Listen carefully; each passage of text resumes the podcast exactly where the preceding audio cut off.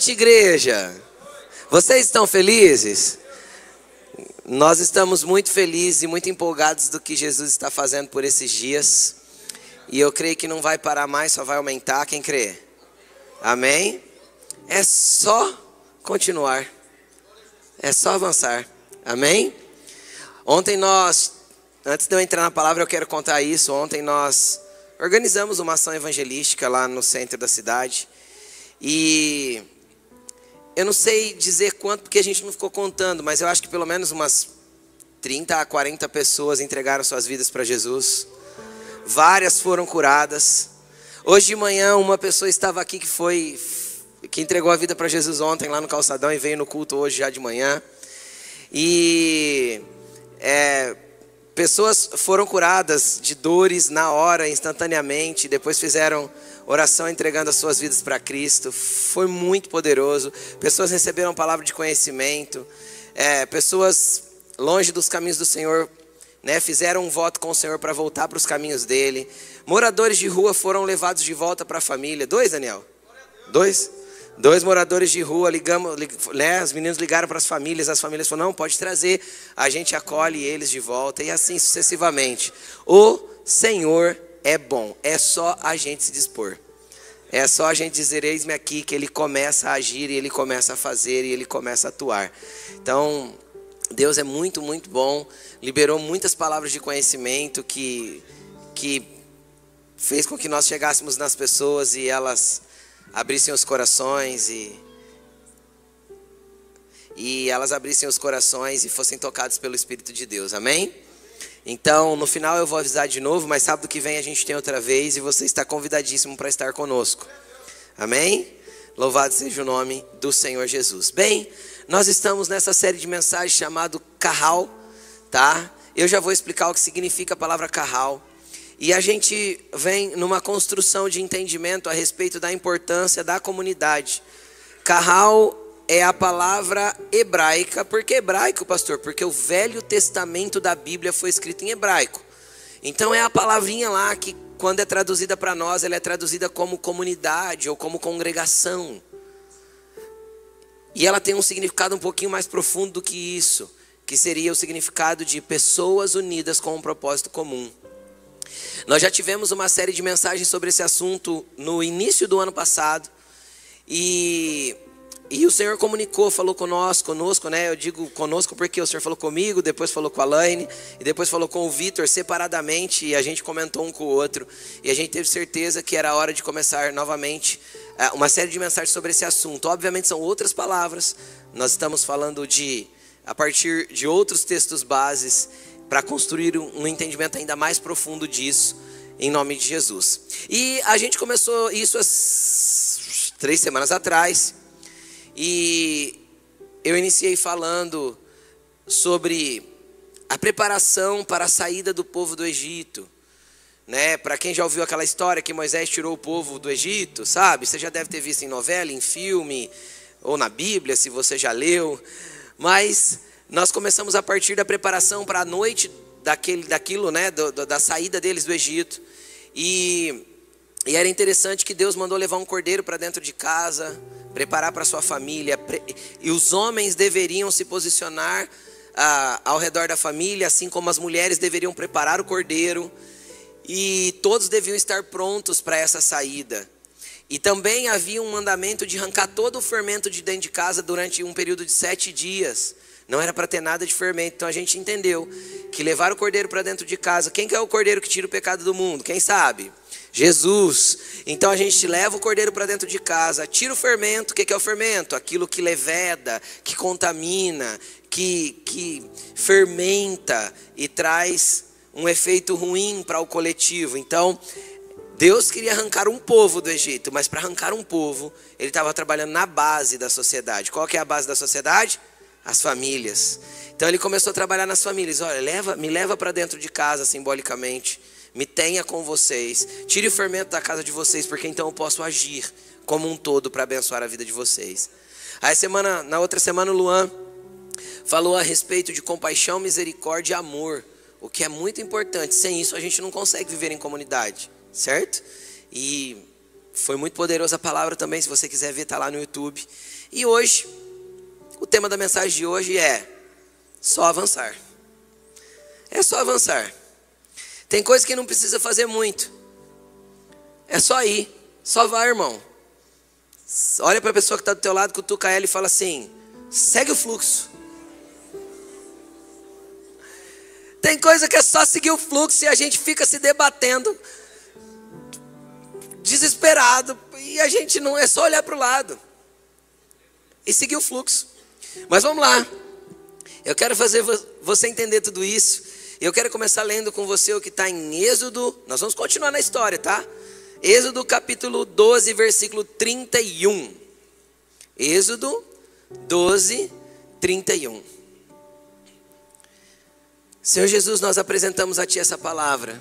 Ah, Jesus, vem falar através de nós, pelo Teu Espírito Santo ministrando o interior, o espírito de cada filho aqui, que eles sejam resgatados no seu interior, reposicionados no seu entendimento, que a glória do Senhor esteja sobre a vida deles e que eles sejam, Senhor, colocados na exatidão do lugar que o Senhor tem para eles, em nome de Jesus. Amém. Então eles fizeram tudo o que tinha sido mandado, né? Prepararam o cordeiro, comeram, passaram o sangue nos umbrais da porta. Eles fizeram tudo o que tinha mandado. Naquela mesma noite, Toda ação de obediência gera uma reação de bênção na tua vida. Naquela mesma noite. O problema é que muitas vezes a gente quer a bênção de Deus, mas a gente não quer agir em obediência. Quantas vezes isso já aconteceu com você? Comigo já. Deus, eu quero a bênção, mas eu quero do meu jeito. Eu quero a bênção, mas eu quero da minha forma. Preciso de uma bênção, não vou desistir. Sem ela, eu não vou sair daqui. Quem lembra da música? Você pode ficar lá a noite inteira às vezes. Jacó virou uma noite, só que ele precisou sair manco para entender que tinha algo para Deus fazer nele. Quem está entendendo? Então, cantar como Jacó, que eu preciso de uma benção, eu não vou desistir, eu não vou sair sem, daqui sem ela, pode ser que eu saia, mas saia manco. O que é sair manco? É uma marca de Deus na minha vida para mostrar que do jeito que eu estava querendo a benção, ela não podia chegar na minha vida. Então, a obediência gera uma ação de bênção. Obedecer os mandamentos de Deus e aquilo que Ele está nos direcionando vai gerar uma bênção e normalmente ela é muito rápida, na mesma noite. faraó mandou chamar Moisés e Arão e lhes disse: Saiam imediatamente do meio do meu povo. Vocês e os israelitas vão prestar culto ao Senhor, como vocês pediram.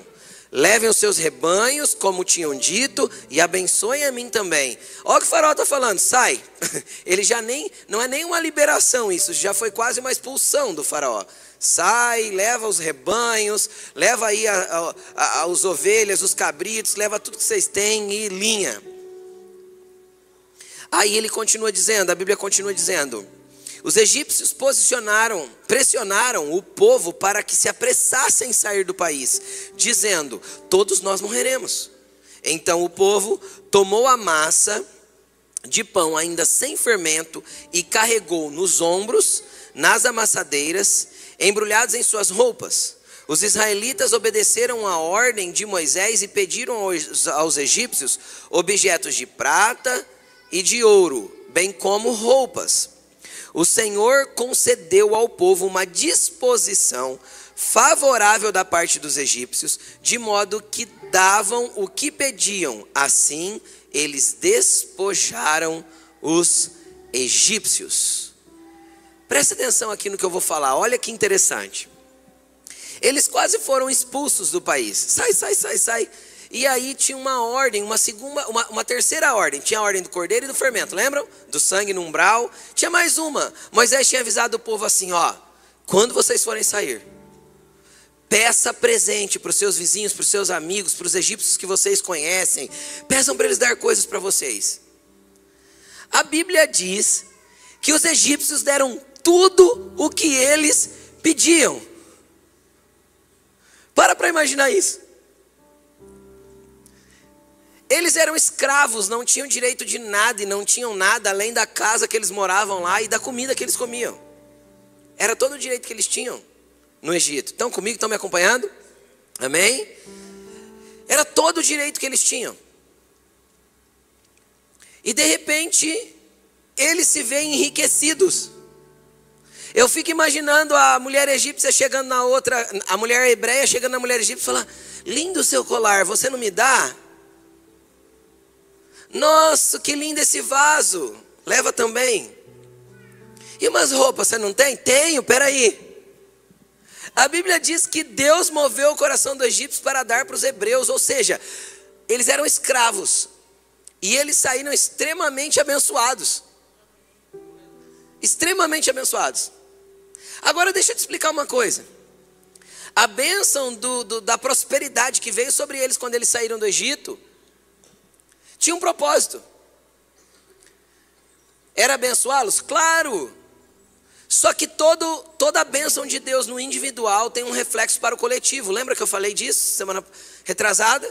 Toda bênção de Deus no individual precisa haver um reflexo para o coletivo. Tudo aquilo que eu recebo de Deus, que eu guardo só para mim, ele tem a tendência de se perder e estragar ao longo do caminho.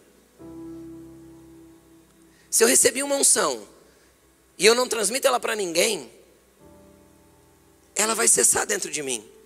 Se eu recebi um dom e eu não abençoo ninguém, ele vai morrer dentro de mim. Se eu recebi prosperidade financeira e eu retenho só para mim, eu não vou continuar tendo prosperidade financeira, isso é um fato.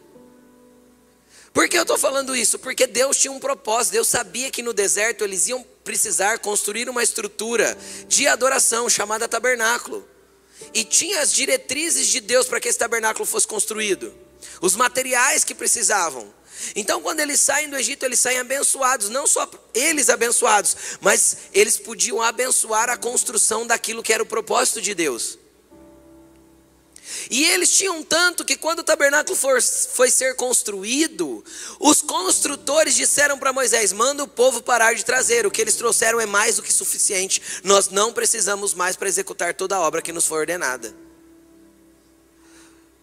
Ou seja, quando Deus tirou eles do Egito, Deus queria abençoá-los financeiramente, mas também queria e entendia que eles precisavam ser abençoadores. E por isso Deus deu condições deles não só serem abençoados, mas também deles abençoarem. Então tudo que Deus derrama sobre a sua vida não é para ficar parado em você. Aquilo que não corre da sua vida se torna uma represa. E toda represa tem a tendência de Assorear. Quem já ouviu essa, essa expressão? Assorear é quando o fundo vai subindo, porque vai acumulando areia, vai subindo, vai subindo, vai subindo, vai subindo e ela acaba. Ela se torna um rio de novo. Porque represa é feita pelas mãos dos homens. E um rio flui naturalmente. Quem entende o que eu estou falando? E quando a gente retém só para nós, a gente se torna uma represa. E uma represa não deságua em lugar nenhum. Fica ali água parada. Então olha a pessoa que está do seu lado e fala para ela: Deus não te chamou para ser represa. Deus te chamou para ser rio.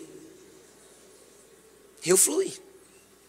Recebe e dá, recebe e dá, recebe e dá. Rio corre. Rio tem um destino certo. Tem ou não tem? Todo rio chega no mar. E se eu sou o rio, eu quero encontrar com meu Senhor, que é o grande mar da graça. É só seguir. Irmão, só avança. Tem grandes coisas para Deus fazer na tua vida. E aí o que, que acontece? Eu quero que você dê uma olhadinha. Agora junto comigo. Faz uma análise rapidinho daquele povo saindo do exército. Do, do exército. Daquele povo saindo do Egito. De repente eles estão ali comendo do lado da fogueira o cordeiro, o pão e tal, tá todo mundo ali, de repente vem a ordem: vambora. Bora, povo! E sai todo mundo, cara. É cabrito, ovelha, cachorro, papagaio, panela, pão sem fermento embrulhado no meio das roupas. Estava escrito, não tá? Embrulharam o pão no meio da roupa, não tinha onde pôr, não deu tempo de ajeitar, sabe? Não, não, para para pensar. O Vucu Vucu. Aí, para não bastar, tudo que eles já tinham que levar, não era muito, mas eles tinham que levar as panelas. eles tinham uma ordem: pede presente para o seu vizinho, para o seu amigo egípcio. Aí vem colar, vaso, vasilha de ouro e as coisas, tudo que os egípcios deu. Cara, eu fico imaginando a condição desse povo andando. Quem está entendendo o que eu estou falando? 600 mil famílias andando pelo deserto, criança chorando, a outra tendo que parar para dar de mamar. Não, vai, vai imaginando aí o rolê. De repente, naquela multidão, né, a criança de seis anos que corre sem parar. Quem já teve um de seis anos que corre sem parar? Gente, eu já tive. Cresceu, aleluia. De repente ele some no meio de todo mundo. Né? Cadê o Joãozinho, gente? Vocês, alguém viu o Joãozinho? Não, imagina, imagina, para para pensar. Nem de dia estava. No meio da madrugada, cara, quase amanhecendo. Aquele povo sai tudo do Egito. 600 mil famílias, aquele, aquela barulheira, aquele rolê, aquele, aquele negócio e, e trouxa para cá e, e coisa para lá. E não tinha nem mala de rodinha. Literalmente, naquele tempo, as, as malas elas sem alça e sem rodinha. Literal. E aí, o que eu acho interessante e lindo de tudo isso? É o que está escrito no versículo 40 e 41. Pode projetar para mim. 12, 40 e 41. Ora, o período que os israelitas viveram no Egito foi de 430 anos. No dia em que se completaram os 430 anos, todos os exércitos do Senhor saíram do Egito. Cara, Deus olha, preste atenção. Deus olha para uma bagunça de boi, cabrito, panela, cachorro, trouxa, criança chorando, e ele olha do alto e sabe o que ele vê? Os meus exércitos saíram do Egito. Cara, deixa eu te explicar uma coisa. Não importa como as pessoas te verem, importa como Deus te vê. Existe mais em você do que você imagina. Enquanto você olha para você e acha se acha incapaz, Deus está olhando para você e está vendo em você um soldado. Enquanto, enquanto você olha para a tua família e fala, não tem jeito, Deus está olhando para a tua família e está chamando assim: ó, esse é o meu exército em Rio Preto, esse é o meu exército em Mirassol, esse é meu exército em Guapiaçu, em Badibacite. Esse é meu exército em Cedral, esse é o meu exército que eu coloquei e eu estou chamando. Os homens que olharam, que olhavam aquilo, obviamente viam que não havia condição nenhuma de chamar aquilo de exército. Ninguém tinha sequer uma espada, era escravo, escravo não tem arma. Entenderam? Tudo que eles tinham era o quê? Um cajado de ovelha e um, e um bando de, de trouxa nas costas, as panelas arrastando, uma meia dúzia de ovelha. Era tudo que eles tinham. Só que Deus olhou e falou assim: nesse mesmo dia, eu tirei os meus exércitos do Egito. E sabe o que é lindo disso? Deus nunca se preocupou em enaltecer um homem ali no meio. Deus podia ter falado assim: ó, nesse mesmo dia, o meu general Moisés tirou os meus exércitos. Não, não, não. Porque Deus estava olhando o coletivo, porque Deus sempre aponta para o plural, Deus sempre olha para o todo. E quando nós pensamos que estamos sozinhos, deixa eu explicar para você: há muito mais pessoas que caminham no mesmo propósito com a gente. E se estamos num carral, ou seja, um ajuntamento, para um propósito comum, não interessa se estamos, se estamos manquetas, arrastando coisas, empurrando coisas, se está difícil, se tem neném chorando, se tem gente. Não importa. Se nós estamos com um todo, Deus olha para nós e fala assim: esse daí é parte dos meus exércitos. Eu vejo nele muito mais do que ele mesmo vê. Sabe por quê? Porque nem olhos viram, nem ouvidos ouviram, nem jamais desceu no coração do homem o que Deus tem preparado para aqueles que o amam e que vivem segundo o seu bom propósito. Deus tem algo para fazer na tua casa. Cara. Não, não, teu casamento não vai acabar. Não vai, sabe por quê? Porque Deus escolheu a tua família para ser luz nessa terra. Deus escolheu a sua casa e chama a tua casa doida e bagunçada, arrastando panela e empurrando coisa de meus exércitos. Pastor, mas não é assim que eu me vejo. Eu sei, a maioria das vezes nós não nos vemos como Deus nos vê. A verdade é que muitas vezes, quem, quem tem discernimento espiritual, olha para nós e vê em nós aquilo que nem nós conseguimos enxergar. De vez em quando eu olho para algumas pessoas, eu vejo líderes, eu vejo pessoas ousadas, usadas por Deus, eu vejo pessoas cheias do Espírito Santo, eu vejo, eu vejo pessoas que dariam, sei lá, tantas coisas boas em tantos lugares. E eu fico olhando e falo, Deus, nem ele sabe quem é. Mas Deus sabe. Porque está preparado. Pastor, e o que eu tenho que fazer então para chegar lá? Segue o fluxo. É só avançar. Você não pode parar. O que, que Jesus falou?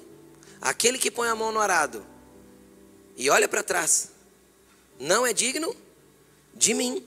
Uh, é forte. não é? Então não pode parar. Deixa eu te explicar uma coisa: teu caminho é para frente, querido. E a gente tem a predisposição de ficar é, tentando rematar o gigante. Isso é natural na nossa vida. Como rematar o gigante, pastor? Explique isso para mim. Quem lembra de Davi e Golias? Quem já ouviu essa história? Do garoto pequenininho que matou, e era garoto mesmo, ele tinha 17 anos, que matou o guerreiro gigante de 2 metros e 30 até 2 metros e 3 metros e 10 de altura. Sei lá, não lembro quanto a Bíblia fala que ele tinha. Era grandão, cara. Ele foi lá, pegou um estilingue, né? Se fosse para trazer para nossa época, era uma funda, era uma correia de couro que lançava pedra. E derrubou o gigante. Ele foi lá, catou a espada do próprio gigante e cortou a cabeça, certo? Certo. O gigante está morto? Tá. Agora imagina se Davi ficasse andando ao redor do mesmo problema. E todo dia ele catasse a espada e fosse lá cortar mais um pedaço do Golias, porque vai que ele não está morto direito. Quem já ficou andando ao redor do mesmo problema aí tanto tempo e às vezes o problema já estava resolvido se você tivesse entregado para Deus e seguido adiante? Se você tivesse cortado a cabeça e ido embora, ido para frente, Deus tem grandes coisas para fazer na tua vida. Só avança. Precisa avançar, precisa seguir. Quem fica parado ao redor de um mesmo problema, eu vou te falar o que vai acontecer, vai morrer ao redor do problema. E o problema é que as pessoas ao teu redor vão avançar e você vai ficar. Normalmente é assim. Os outros vão.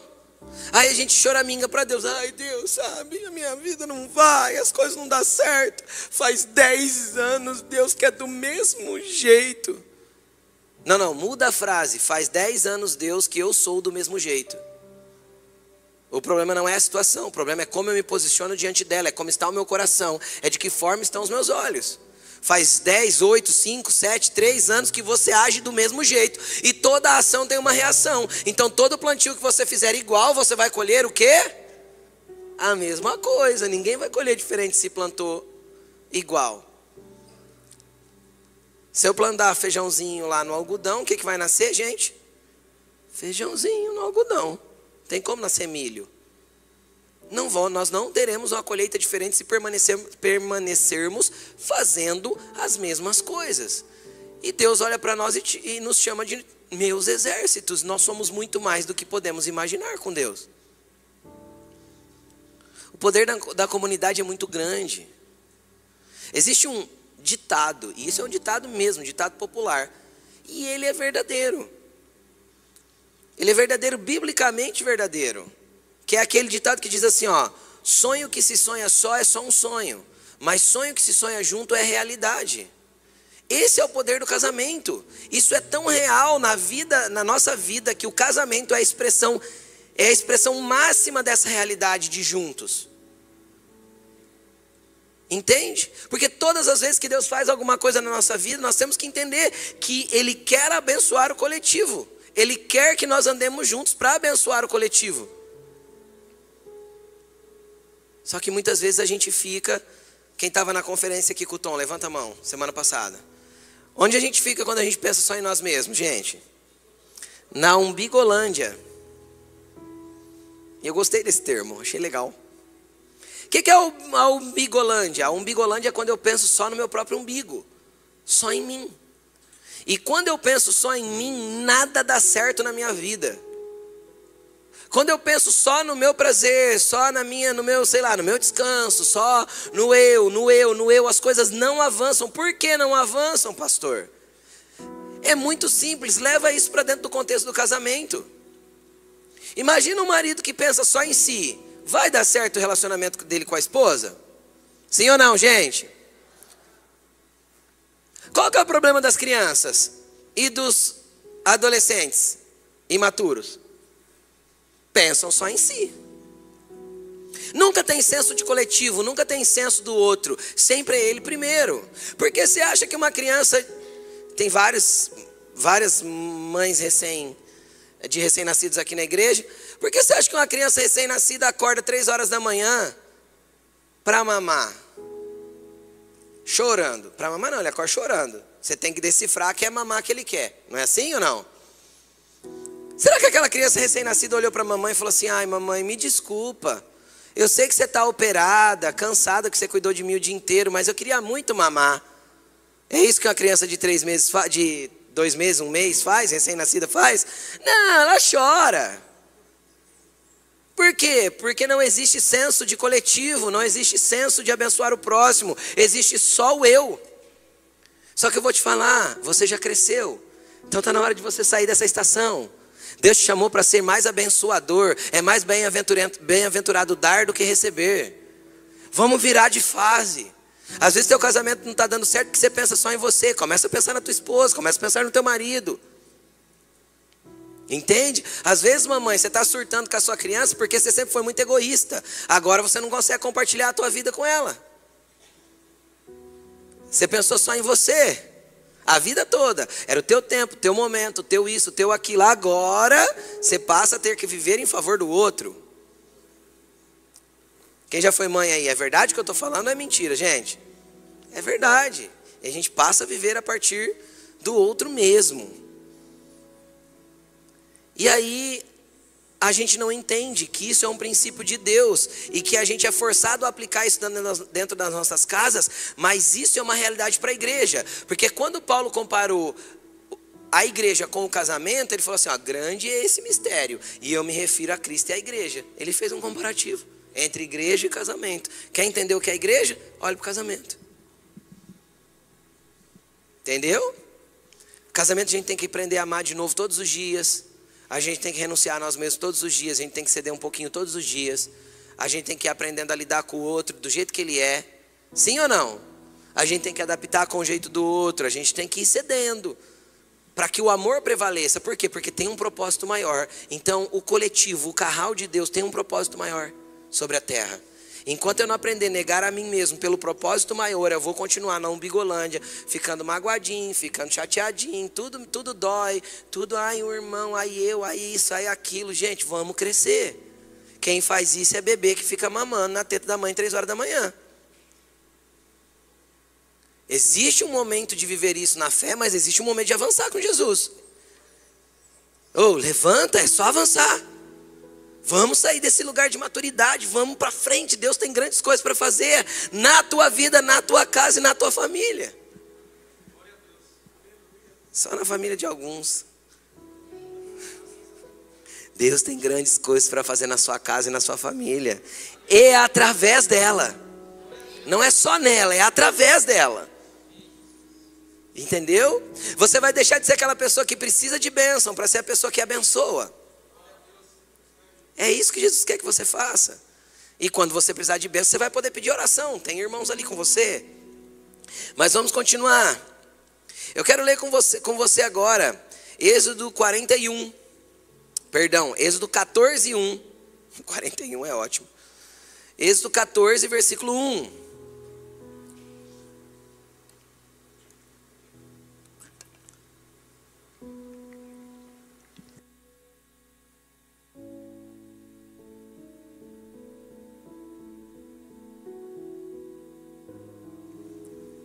Diz assim: Disse o Senhor a Moisés: Diga aos israelitas que mudem o rumo. Isso é muito legal. E acampem perto de Piairote, entre Migdol e o mar. Acampem à beira-mar, de fronte a Baal Zefon. Deixa aberto aí que nós vamos continuar a leitura. Preste atenção. Eles saem do Egito quase que empurrados, sim ou não? Aí sai aquela multidão.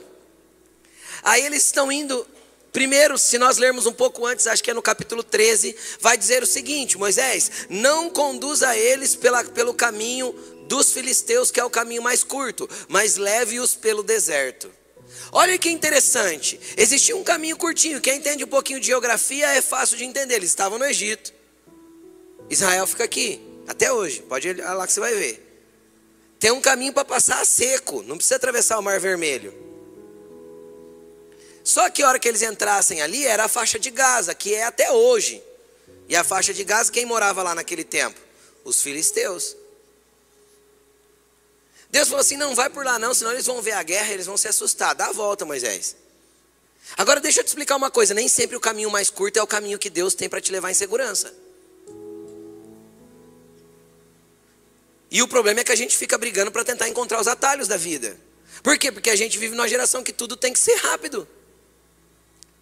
Deus não é Deus de atalhos, Deus é Deus de processos.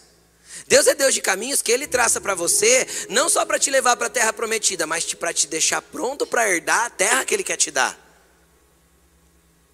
A terra prometida é a verdade da bênção que você vai receber, mas o caminho é a preparação para que você esteja pronto para receber o que Ele tem para te dar.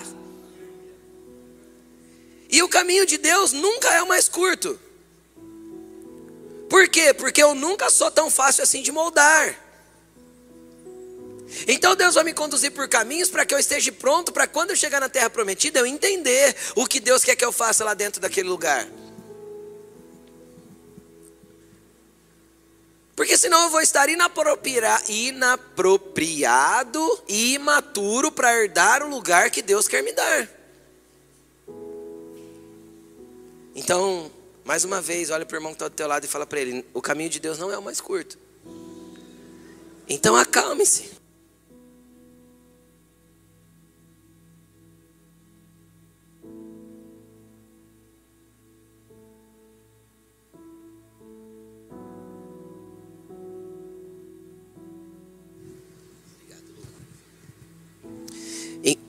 Então acalme-se. Não é porque você está dando voltas que você está perdido. Porque as pessoas que olharam de. Não, vamos continuar lendo o texto. Olha que interessante. Vamos continuar lendo o que a gente estava lendo. Eles foram pelo deserto, correto? Certo? Aí Deus ainda olha para Moisés, lá no meio do deserto, lá no meio do deserto. Volta um versículo, põe um, por favor. Ah, não, é o dois mesmo, perdão. Diga aos israelitas que mudem o rumo. Eles saíram, entraram no deserto, rumo ao Mar Vermelho. Aí no meio do caminho, Deus olha para Moisés e fala assim: ó, fala para a galera mudar o rumo aí. Para que, que Deus mandou eles mudarem o rumo? Versículo 3: O Faraó pensará que os israelitas estão vagando confusos e cercados pelo deserto. Então endurecerei o coração de Faraó e ele os perseguirá Todavia eu serei glorificado por meio de Faraó e de todo o seu exército. Os egípcios saberão que eu sou o Senhor. E assim fizeram os israelitas. Deixa eu te explicar uma coisa. Muitas vezes as pessoas vão olhar e vão achar que você está perdido na direção que você está tomando. Mas se você está ouvindo a voz de Deus e seguindo com o seu carral, seguindo com as pessoas que te conduzem, seguindo com aquilo que Deus está direcionando para um povo, não tem como errar o caminho. Quem já entrou num estádio lotado? A última vez que eu fui em um foi no Descende, em 2020. Quando você está entrando num estádio lotado, que está aquele fluxo enorme de gente ou saindo, né? De, de, de, um lugar lotado, cheio de gente. Tinha 600 mil pessoas. Você acha que as pessoas tinham escolha de arrumar, de apontar a direção aqui? Quando você está no meio de um monte, de uma aglomeração, o que, que você faz para entrar? Você, só aqui, né? Ó. Não é? É ou não é? Para onde todo mundo for, você vai. Se alguém te perguntar assim, por onde entra? Você fala o quê? O que você responde? Segue o fluxo. só, é só ir adiante. Esta é a proteção da comunidade. Às vezes você está perdidão, mas se você olha para o lado, tem um irmão indo nessa direção, você olha para o outro, tem outro irmão indo também. Você olha para o outro, tem pessoas de Deus que caminham com você, indo para aquele mesmo lado, você fala, cara, eu estou me sentindo meio perdido, mas está todo mundo indo para lá, então vamos. Esse é o poder do coletivo. Consegue entender? Tinha 600 mil homens, 2 milhões de pessoas no mínimo ali, se uma família, se a família fosse de quatro. O que não era, não, não tinha métodos contraceptivos naquele tempo, as famílias eram maiores. Era muita gente, então lá na frente Moisés, o líder, falava: Ó, muda o rumo, muda o rumo. Mudou o rumo, não tem jeito, os outros só vão seguir o fluxo, quem está entendendo? E quem se desconecta, quem, quem, quem discorda daquilo que Deus está movendo, muitas vezes se perde pelo caminho. O deserto não é ruim, desde que eu entenda a direção que Deus está dando e siga junto com uma comunidade para uma direção, para aquilo que Deus está apontando. O problema é quando eu me disperso. Tinha uma razão de Deus mudar o caminho deles. Muda o rumo. Até aqui você veio assim, agora muda o rumo. E no meio eu tenho, não tenho dúvida que teve gente que discordou. Eu não tenho dúvida. 600 mil pessoas. Se numa casa, um casal casado, às vezes o cara quer uma coisa e a esposa outra, quem já teve esse problema em casa? Puxa, como os casais aqui são abençoados. Uau! Vou perguntar de novo: quem já teve problema de discordância de direção em casa? Se nós somos dois como casal, e às vezes um quer ir para uma direção e o outro quer ir para outra, imagina 600 mil cabeças pensando. mas tinha uma direção dada por Deus. E às vezes, mesmo sem querer, tá todo mundo virando, então vamos virar também. Eu queria acampar nas montanhas do deserto, vai ter que acampar na praia. Eu não gosto de praia, eu gosto de montanha. Eles foram acampar na praia, não está escrito aqui? Mas vamos ver o que aconteceu quando eles chegam na praia, versículo 10. Ao aproximar-se o Faraó, o Faraó foi lá atrás deles. Os israelitas olharam e avistaram os egípcios que marchavam na direção deles e aterrorizados clamaram ao Senhor. Disseram a Moisés: Foi por falta de túmulos no Egito que você nos trouxe para morrermos no deserto? O que você fez conosco, tirando-nos de lá? Já tínhamos dito a você no Egito: deixe-nos em paz. Seremos escravos dos egípcios antes de ser escravos, antes de ser escravos dos egípcios do que morrer no deserto. Deixa eu te explicar uma coisa. Eu quero que você veja a diferença, o que, que acontece no meio de uma comunidade aqui. Primeiro diz que todos ficaram aterrorizados. Eu também ficaria. O Egito naquele tempo era a maior potência mundial. Certo? Pode estudar, historicamente, durante muitos séculos o Egito foi a maior potência mundial. Eles tinham o maior exército do mundo. A Bíblia diz que para perseguir, está escrito que para perseguir os israelitas eles enviaram 500 carros de guerra, aqueles que tinham os cavalão na frente, sabe? E muitos cavaleiros. E um exército de infantaria aqui à frente. Agora eu fico imaginando, o que, que os israelitas pensaram na hora? Dá para ficar desesperado mesmo. O que, que eu vou fazer? Vou bater neles com panela? Eles não tinham uma arma. Vou pegar um pedaço de pau, cajado e vou brigar com eles? Dá ou não dá para ficar apavorado, gente? De um lado o mar e do outro os egípcios. Todo mundo ficou apavorado. Só que teve dois tipos de reação no meio da comunidade. A Bíblia diz que a primeira reação foi: e clamaram ao Senhor. Então, no meio daquela comunidade, tinha pessoas que estavam com os olhos no Senhor e clamaram ao Senhor. E no meio daquela mesma comunidade, teve gente que foi fazer o quê? Brigar com Moisés. Foi por falta do túmulo que você tirou a gente para trazer para cá? Nós não falamos para você deixar a gente em paz lá no Egito? Ou seja, eles já estavam brigando com Moisés desde antes implicando com as direções que Deus estava dando. Então, deixa eu te explicar uma coisa: nem sempre você vai concordar com tudo. Você não foi chamado para concordar, você foi chamado para pertencer, porque é muita gente para todo mundo concordar. Numa casa, como eu disse, dois não concordam. Quem foi chamado para pertencer não é chamado para concordar. Nem tudo que acontece na igreja você vai concordar. Eu não concordo com muitas coisas que acontecem. Mas como assim, pastor? Você não é o pastor? Sim, mas tem outras pessoas fazendo que eu faria completamente diferente. Mas nós somos uma comunidade, cada um tem o seu jeito de fazer. Ou a gente aprende a respeitar, aprende a respeitar o coletivo e a forma de ser feito, ou a gente vai ficar reclamando dos outros, vai fazer igualzinho. Existem os que clamam e os que reclamam. A quem você pertence? Qual grupo você está? Você precisa decidir que grupo você está. Tem o grupo que vai para o joelho no chão e vai clamar quando vem o desespero, quando vem alguma coisa que eu não concordo, mas tem o grupo que vai reclamar. E a gente não tem que tirar o fermento da massa, como a gente aprendeu da última vez? Reclamação é fermentação. Então a gente tem que ir aprendendo que a gente não vai concordar com tudo. E nem toda direção vai ser do jeito que a gente quer. E nem sempre o rumo vai ser para o lado que a gente acha que deve ir. Só vai. Você vai chegar no lugar que Deus prometeu. Você pode ficar tranquilo.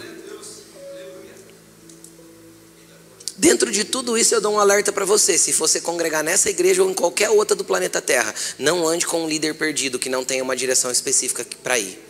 Pronto. Moisés tinha a voz de Deus nos ouvidos e uma direção clara para ir. Muda o rumo de vez em quando, vai para um lugar que eles não concordam. Eles atravessam o mar, vai para. Em vez de subir para o lado da terra prometida, eles descem mais, vão para a península do Sinai. Moisés era direcionado por Deus, sim ou não? Sim. Então, é só isso que a gente tem que prestar atenção. Se tem um líder que está indo para lugar nenhum, não ande com essa pessoa. Porque quem vai para lugar nenhum vai te conduzir para onde? Para lugar nenhum. Entenderam?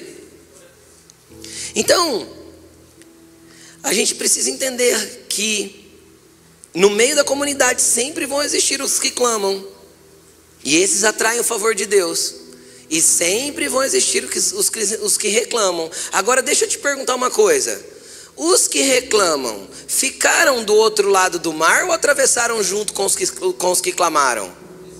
Atravessou junto. Eles não foram deixados para trás. Então muitas vezes nós vamos carregar reclamões simplesmente pelo fato de nós sermos da turma dos que clamam. Então, se você é alguém que está na presença de Deus e você está clamando pelo Senhor, pode ter certeza, Deus vai encostar uns dois, três reclamão perto de você, para você ser uma bênção na vida deles e ajudá-los a chegar no propósito.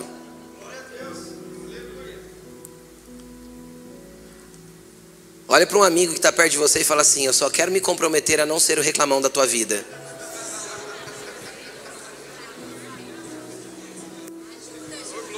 Me ajuda, Jesus. Fala, fala, fala, me ajuda, Jesus. Amém. Cara, eles não ficaram para trás. Moisés não tirou eles do rolê, tirou? Moisés tinha que ter falado aí, reclamaram. Agora vocês vão ficar para morrer com os egípcios. Não vai atravessar o mar, não. Fica aí na praia. Incrédulos. Não tem que fazer isso. Tem que olhar para eles e falar: bora, Jesus deu livramento para nós, cara. Vamos seguir. Ó, só continuar. É só avançar. Vamos com a galera. Quem sabe um dia Deus pega o coração do reclamão e transforma ele, transforma isso em adoração. É, ele faz isso. Então, é só seguir. É só continuar, mas vamos continuar lendo o texto. Nós paramos no verso 12, certo? 13. Moisés respondeu ao povo: Não tenham medo. Reclamaram para ele: é, Você trouxe a gente aqui para morrer. Era melhor ser escravo no Egito. Não tenham medo. Fiquem firmes e vejam o livramento que o Senhor trará hoje porque vocês nunca mais verão os egípcios que hoje vocês veem. O Senhor lutará por vocês, tão somente acalmem-se. Quem lembra do salmista? Davi. Davi estava conturbado no seu espírito. O que, que foi a canção que Davi fez? Aquieta-te, minha alma, porque estás aflita dentro de mim. Existem momentos que a pressão vai ser muito grande. Os egípcios estavam pressionando eles demais, todos estavam apavorados. A ordem de Moisés foi: calma, gente, só espera no Senhor e confia. Tira os olhos dos egípcios, olhe para olhe o lugar que tem que olhar, foca no que você tem que focar, acalmem-se. Então vão existir momentos no dia da adversidade que você vai ter que pôr o joelho no chão e dar um comando para a tua alma e falar para ela: aquieta-te, minha alma, espere em Deus, você ainda o louvará. Davi estava dizendo: ó, nesse momento o que está acontecendo está difícil de louvar, mas a minha alma ainda te louvará. Isso é quem clama, isso é quem se posiciona. Calma. Tranquiliza. Segura, relaxa. Sorria. O reino de Deus é paz, justiça e alegria no Espírito Santo. Então busque a alegria do Espírito Santo que está no teu interior. Amém? Glória a Deus. Vem o versículo 15. Disse o Senhor a Moisés: Por que clamas, estás, está clamando a mim? Diga aos israelitas que sigam avante. Em outra tradução vai estar assim, ó, diga ao povo de Israel que marche. Deixa eu te falar, só vai. Segue o fluxo. Deixa eu te falar uma coisa.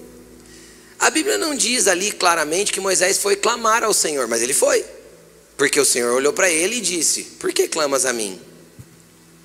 Cara, existem momentos na vida que quando Deus já deu o entendimento do que ele vai fazer, não precisa clamar. Quem já orou, orou, orou, orou, orou, pedindo uma resposta e não recebeu uma resposta? Deixa eu te ensinar um princípio muito poderoso. Quando Deus não responde, é só você permanecer fazendo o que você está fazendo e permanecer aonde você está. Simples assim. Se não tem resposta, eu não posso me mover. Deus já tinha dito para Moisés o que, o que iria acontecer. O que, que Deus falou para ele? Por que você está orando? Por que está orando de novo, Moisés? Por que você está clamando para mim outra vez? Só fala para o carral avançar. Manda eles se colocarem de pé, em vez de ficar desesperado com o Egito, ó, sebo nas canelas. Mas tinha um mar na frente. Deixa eu te explicar uma coisa. Que mar que é impedimento para Deus se essa é a direção que Ele tem para você andar? Que montanha é impedimento para Deus se essa é a direção que Ele tem para te levar? Entendeu? Que falta de dinheiro é impedimento para Deus se esse é o rumo que Ele tem para você? Que dor é impedimento para Deus se essa é a direção que Ele está te conduzindo? O lugar que Deus te aponta é o lugar que Ele quer que você avance. É só avançar. Muitas vezes a gente fica apavorado, não sabe para onde vai. Deus está olhando para nós e fala: oh. Só vai. Levanta e anda. Está clamando a mim de novo, por quê? É só continuar, é só avançar. Vamos, vamos entender o que aconteceu depois, só para a gente finalizar essa mensagem.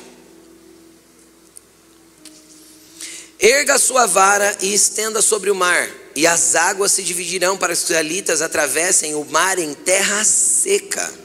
Eu, porém, endurecerei o coração dos egípcios, e eles os perseguirão e serei glorificado com a derrota de Faraó e de todo o seu exército, com seus carros de guerra e seus cavaleiros. Os egípcios saberão que eu sou o Senhor quando eu for glorificado com a derrota de Faraó e com seus carros de guerra e os seus cavaleiros. A seguir, o anjo de Deus, que à frente dos exércitos de Israel, ó Deus chamando o povo aí dos Badulaque de exército de novo. Tá vendo? Era o mesmo povo, estava lá na praia, tudo acampado, nas barracas, uma bagunça, e Deus chamando eles do quê? Exército. o anjo de Deus que ia à frente dos exércitos de Israel retirou-se, colocando-se atrás deles. A coluna de nuvem também saiu da frente e se pôs atrás deles, entre os egípcios e israelitas. A nuvem trouxe trevas para um e luz para o outro, de modo que os egípcios não puderam aproximar-se dos israelitas durante toda a noite. Deixa eu te explicar uma coisa. Eles estavam na praia, e a Bíblia diz que eles viram os egípcios vindo e eles ficaram apavorados. Uns clamaram, outros reclamaram. Moisés recebeu uma direção e Deus falou para ele: Por que você clama a mim? Manda o povo marchar, manda o povo avançar. Só que o avanço não era contra os egípcios, porque ali não era avançar, ali era retroceder. Eles tinham vindo de lá. Quem está entendendo o que eu estou falando? Muitas vezes o inimigo vai tentar te distrair para que você retroceda. Muitas vezes o inimigo vai tentar ficar te chamando a atenção só para você andar ao contrário para o rumo que você não tem que andar. Sabe o que Deus quer que você faça com o inimigo? Vire as costas para ele, porque tem o rumo que Deus te deu. Enquanto eles ficassem focados no problema, eles não iam avançar para aquilo que Deus tinha para eles. Deus falou, cara, só manda o povo avançar. Todo mundo teve que tirar os olhos do Egito, dos egípcios e teve que olhar para o mar. Quando eles se posicionaram todos para o lado certo, quando os olhos deles estavam na direção certa, o anjo que estava na frente saiu dali e se colocou atrás e trouxe luz para os que estavam olhando para o lado certo e cegueira para o inimigo. Cara, deixa eu te explicar uma coisa. Quando você estiver posicionado na direção certa para avançar para os lugares que Deus te deu, ligados a um povo, a uma comunidade. Ah, eu reclamei, eu não reclamei. Ah, não, eu orei, eu não orei. Aponte-se para a direção que Deus está dando. Se você se apontar para a direção que Deus está dando, para o coletivo, para a comunidade, entenda uma coisa: o anjo de Deus vai pelejar por você. O poder de Deus vai lutar pela tua vida. O mar vai se abrir. Pastor, se o mar não se abrir? Anda sobre as águas. Porque esse é o poder de Deus que está sobre a sua vida. É só você avançar. Só, só precisa virar para o lado certo. E não ficar olhando para o Egito. Não olhe para o Egito, lá não é o teu lugar. Lá é tua velha vida, tua velha, a tua velha vida de escravidão, de pecado, de medo, de angústia, de depressão. Ei, ei, ei, olha para o lado que Deus está te levando. Pastor, eu não sei que lado é. Gruda em dois, três irmãos e pergunta para eles: que lado que é a cruz? Para onde está o Cristo? É para lá que eu vou. E é assim que Deus vai te conduzir. Muitas vezes você não tem direção para ir, olha, olha para a comunidade, olha para os irmãos e vamos, vamos seguir o fluxo. Vamos para frente. Tem grandes coisas para Deus fazer. Tem um mar para ele abrir. Do outro lado, sabe o que vai fazer? Você vai pegar o pandeiro e vai dançar com a Miriam, ó.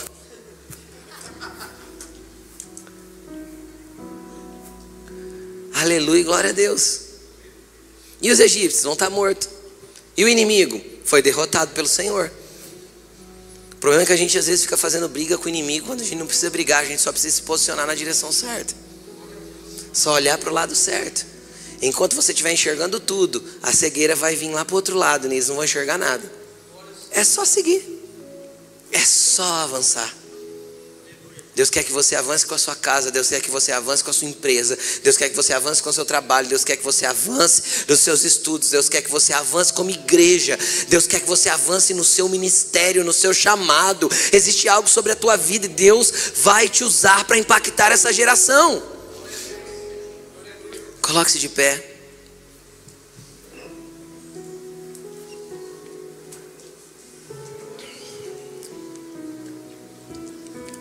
Você vai orar nessa noite? Deus, me conecta a uma comunidade, porque muitas vezes eu não sei para que lado ir e eu costumo dizer, até para pastores que caminham comigo, e eu falo isso para qualquer pessoa que me perguntar. O pastor que caminha sozinho, muitas vezes ele acaba se perdendo no caminho. Por isso que eu caminho numa comunidade de pastores, para também buscar uma forma de não errar o caminho. Entende? A sujeição voluntária, ela é uma bênção. Quando ela não é imposta e, suje... É, e, voluntariamente eu me sujeito a uma liderança, alguém que fala sobre a minha vida, alguém que tem voz ativa no meu coração, cara, isso é muito abençoador. Um pedacinho daquela galera não tinha a voz de Moisés no coração, mas muitos tinham e clamaram, e quem clama aponta para a direção certa, e apontados para a direção certa, nós vamos levar os reclamões juntos, e está tudo bem. Deus nos capacitou para isso. É só avançar. É só continuar. Deus te chamou, te escolheu, te deu um ministério, te deu um chamado. Levante-se e avance. E mesmo você que acha que não é nada, pastor, tô vindo aqui pela primeira vez, como assim Deus me deu alguma coisa? Eu tô aqui para buscar, cara. Eu vou falar bem na, na expressão, cola com nós. Às vezes você não vai entender nada, só vai no fluxo, sabe? Cola nas pessoas que estão indo em direção a Deus e com certeza elas te levarão para lá. Não dá para ficar andando com quem está indo para lugar nenhum, com quem não tem uma direção clara, com quem não sabe para onde ir. É isso que nós não podemos. Então, fale com Jesus agora. Ele precisa realinhar a tua visão, você precisa tirar os olhos do Egito. Você precisa tirar os olhos do inimigo. Existem grandes coisas que Deus está fazendo. Pastor, eu só estou vendo um mar. É que você não sabe o que, que tem do outro lado. E às vezes Deus não vai nem permitir que a gente veja o que tem do outro lado. Senão a gente ia se empolgar e querer atravessar nadando. E Deus não quer que você atravesse nadando, Ele quer abrir o caminho para você.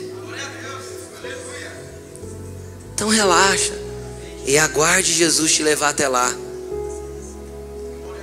Deus tem grandes coisas para fazer.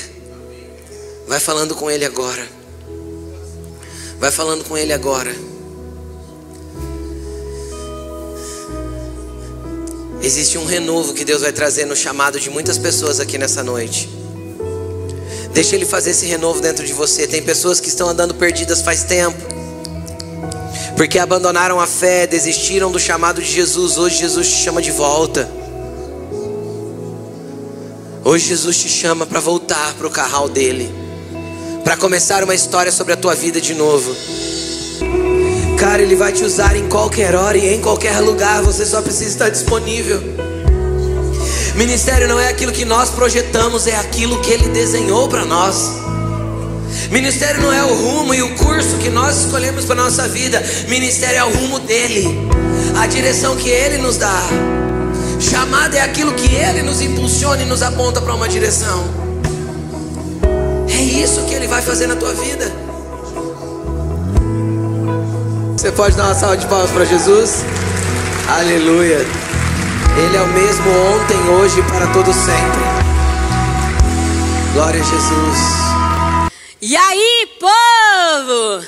Quem está feliz aí, diga glória a Deus. O nosso Deus é o mesmo ontem, hoje e eternamente será Deus, não é isso? Quão lindo, quão poderoso, quão glorioso é tudo que Deus está fazendo no nosso meio e isso é apenas fagulhas. Deus, Deus está fazendo apenas um pouco de barulho. Eu creio que Deus aumentará ainda mais muitas coisas. A Magali, eu esperei bastante por esse testemunho, confesso, né, que a Magali, a história dela, eu vou deixar ela contar um pouco aqui, gente. É um absurdo. Eu não tenho dúvidas que eu fui muito. Eu acho que eu posso dizer que foi a oração que mais impactou minha vida até hoje. Foi a visita mais importante da minha vida, porque eu vi Deus operando coisas, o sobrenatural na vida da Magali. Eu vou deixar ela contar aqui e aí depois a gente volta a se falar. Conta aí, Magali. Paz, boa noite. Vou dar um, um sorriso. Falar só assim rápido. Eu tive é, síndrome de Guillain-Barré, né? Poucos conhecem. Eu quando eu tive também eu eu não conhecia a doença. E foi muito rápida a doença e quando eu cheguei, a doença ela é neurológica e ela, eu só mexia meus dedos só e o olho só. Então comecei com umas dores muito forte, aí ia no médico, falava que não tinha nada, nenhum exame detectava porque ela só fica sabendo através do líquido da medula quando colhe. E aí, quando eu cheguei no hospital, já várias vezes que eu tinha ido por causa das dores, e, e tomava morfina, ia embora, tal, porque as dores eram insuportável, né? nem a morfina resolvia. E o médico, aí chegou um doutor que era neuro, ele falou assim: oh, o caso dela é neurológico, nós não vamos nem pôr a mão. Aí esperou o neuro chegar, tudo. Ele falou assim: oh, ela tem três coisas. Ou ela está com paralisia, porque ficou no meu rosto bastante, e como eu não mexia nada, né? Ou ela está com a, a síndrome de Guillain-Barré, que ele já foi em cima. Ele falou: não vamos nem fazer muito exame. Aí eu estava lá na, na, recepção na Santa Casa, ele chegou, ele falou assim, ó, é, leva ela para fazer uns exames, colher lá e já pede para o doutor descer e colher o líquor da medula dela aqui mesmo na entrada. Porque a enfermeira veio e queria me subir para o quarto e tal. Ele, não, não, tem que ser muito rápido, porque essa doença, ela avança rápido, sem a medicação, é, tem que é, fazer tracker e tal, e uma série de coisas. E dali veio os exames muito rápido, era coisa assim, de 10, 15 minutos o exame já saía. Ele falou assim, ó, ela está com a doença, tudo, e daqui ela já vai para UTI.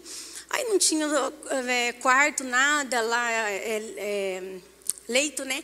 Aí ele falou assim, não, ela não pode nem ir para o quarto, ela tem que ir direto para UTI, porque já está avançada pelo líquor da medula que tinha colhido. Aí entrou com a medicação, tudo, e nada eu melhorava. Eu fiquei 13 dias na UTI, a pastora foi, acho que no sétimo, oitavo, não me recordo o dia certinho. E aí meu esposo entrou em contato, falou que era para ir, porque cada dia que passava eu piorava. Essa medicação que toma são só cinco dias. E eu tinha que melhorar com essa medicação e nada fazia efeito no meu organismo. E eles estavam até pensando que eu estava com câncer no corpo todo, porque eu tinha muita dor, era dia e noite. Eu fiquei assim mais de 10 dias sem dormir. Eu já estava ficando doida, já assim, já não reconhecia às vezes minha mãe, meus irmãos que ia fazer a visita. Aí vai fazer exame, vai fazer ressonância no corpo inteiro, não tinha nada. Enfim, a pastora chegou lá, Aí ela conta. Gente, foi muito maravilhoso. O esposo entrou comigo, ah, em contato comigo através da vida da Arlete, né, irmã aqui da igreja. E ela me falou, pastor, é urgente, porque a gente não sabe até quando ela vai realmente suportar. Quando eu cheguei lá, gente, resumindo muito, quando eu cheguei lá, que eu olhei ela, eu disse, meu Deus. Porque todo mundo que ia me visitar ia para me despedir porque os médicos falavam que eu não poderia, assim, talvez no dia seguinte eu não ia estar ali. Então as visitas eram para despedir. É, realmente a irmã me passou essa informação. Precisa ir hoje, porque não sabemos até quantas horas ela tem de vida. Quando eu cheguei lá, ela não mexia nada. Nada. Ela, a bola do olho mexia, falava com muita dificuldade, eu não tinha condições, eu não conseguia nem entender direito o que ela estava falando. E quando eu, eu comecei, eu disse para ela, olha, não, não tem muita importância né, qual é a enfermidade, nós sabemos que, eu, eu, eu, eu, acho, achei muito interessante que Deus falou, você vai lá com uma notícia. Eu nunca fiz isso. E depois disso também não fiz, foi sobre um comando de Deus. O Senhor falou para mim, você vai lá com uma notícia, você vai chegar lá e vai dizer para ela que você foi lá só para curá-la. E eu disse, combinado, Deus, fechou? Cheguei lá e falei, não, olha, não tem muito problema qual é o tipo de doença e tal. Eu vim aqui com uma boa nova para você, eu vim aqui para te curar. E, gente, o estado dela era um estado absurdo. E quando eu comecei a orar por ela, é, é, o ambiente era de muita morte. É, eu fiquei muito gelada, o ambiente frio, muito frio. E ela começou a ter algumas reações ali na hora, conforme eu estava orando. E o comando de Deus é: tira ela desse lugar de morte agora. E eu falava para ela, Magali, vamos sair desse lugar de morte agora. Esse lugar não te pertence. Eu mexia, né? Quer falar? Você está ouvindo o que eu estou falando? Você, consegue me ouvir? Eu fazia assim. E ela acorda, eu preciso de você, eu preciso que você ouve o que eu estou ouvindo, que eu estou te falando. E eu falava, sai desse lugar de morte agora. E aquele ambiente frio, cheiro, que cheirava a morte. E de repente a Magali começou a dizer assim para mim. Aquela hora que você. Conta para eles. Aquela hora que você começou a falar assim, pastora, eu tô. Ô, gente, é tão lindo! Eu, pastora, eu tô. Eu, pastora, eu tô saindo da cova. Eu tô saindo da enfermidade. Deus deu uma visão pra ela. É. Porque eu estava num. É, numa escuridão assim, num, é, é, com, é, numa cova de morte mesmo. E, ela, e quando ela me chacoalhava, que ela falava: Você tem que ouvir o que eu estou te falando, você tem que ouvir. Você está me ouvindo? Porque eu estava jogada lá, né? Eu não, não, não reconhecia quase ninguém. E aí ela falava: Você tem que ouvir, você tem que ouvir. Não, pastor, eu estou ouvindo, eu estou acordada, eu estou saindo de dentro da cova, a escuridão está clareando. E foi onde eu vim para dentro. Gente, ela, Deus deu uma visão para ela e foi, a, a, foi, a, foi um absurdo. E ela falava: Eu estou vendo, eu estou vendo, eu estou saindo, eu estou levantando, pastor, eu estou saindo desse lugar. E foi a coisa mais maravilhosa em dias. Pouca, pouco tempo depois, ela já desceu para o quarto, sem explicação nenhuma, exceto que Deus operou na vida dela. Magali está aqui para a glória do nome de Jesus. Porque Deus é, porque Deus é, para a glória do nome de Jesus. Tem um detalhe. Todos os médicos falou que eu ia andar com seis meses, cinco, porque eu saí do hospital de cadeira de roda, de sonda, eu não andava, eu não tinha movimento algum. Aí eu falava assim, não, vou, vou procurar. Eu fiz fisioterapia, eu fiz tudo que estava dentro da medicina. E eu tinha retorno com o neuro 30 dias. Aí cheguei lá com o neuro andando, sem cadeira de roda, sem nada. Ele, não, isso não acontece com o Guilherme Barret. Eu falei, mas doutor, aconteceu comigo. Deus me curou. Louvado seja Deus. Agora tem a parte B da bênção. Ela chegou hoje aqui é, o Guillain Barré deixou uma dificuldade na face e a dificuldade do paladar. Segundo o médico, ela sente açúcar e sal, doce, é, é, açúcar, doces ela sabe separar o que é doce e salgado. Segundo o médico, é porque isso está gravado na memória dela, mas ela não tem mais paladar, né? E aí ela entrou, tô lá na frente. Quem chegou e me viu lá na frente hoje? E que delícia, eu vou estar tá lá direto, porque eu achei uma delícia ver todo mundo. Ela costuma vir de manhã, verdade. E eu tô lá na frente e vi ela. Meu Deus, que delícia te ver, muito bom. Meu coração sempre se enche muito de alegria de ver ela, porque eu sei o tamanho do milagre que ela é. E aí eu peguei e falei, e aí, como estão as coisas? E tal, tá tudo bem e tal. Aí entrei na, na, situação, precisamos testemunhar, porque Deus fez coisas grandes na sua vida. Vou marcar, pastor e tal. Aí eu peguei, olhei para ela e disse assim, e aí, quanto às sequelas, algumas... Ah, pastora, fiquei com um pouco de dificuldade na minha face, né? É, um pouco enrijecida a minha face, e a questão do paladar. Eu disse, você crê que Jesus pode terminar essa obra agora? Ela falou, creio. Falei, posso orar por você? Aí ela falou, pode. Começamos a orar então pela face dela, porque a face dela estava bastante enrijecida e ela não podia fazer o quê? Faz para ele o que vocês não podiam fazer. Ela não podia sorrir até chegar aqui hoje. Porque hoje o Espírito do Senhor liberou os nervos da face dela. E eu não tenho dúvida. Eu disse para ela: posso te dar uma balinha para você saber se o seu paladar voltou?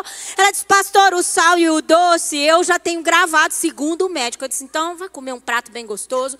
Ela vai voltar para falar do paladar, porque ela já tem o paladar dela, eu não tenho dúvidas disso. Para quem não podia sorrir, o, o nervo da face estava todo enrijecido. Jesus curou, terminou essa obra aqui, hoje. O nosso Deus está fazendo. Nós temos que parar de olhar para o nosso umbigo. Deus está operando. Isso é só o início. Isso é só o início de tudo que Deus está fazendo. Louva a Deus pela sua vida. Você fez mais bem para mim do que eu para você. Glória a Deus. Louvado seja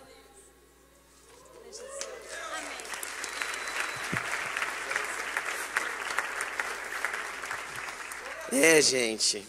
É, quando a gente soube que era Guillain Barré, a gente ficou muito preocupado com a Magali, porque se você der uma pesquisadinha, você vai ver a intensidade do, do perigo dessa enfermidade, né?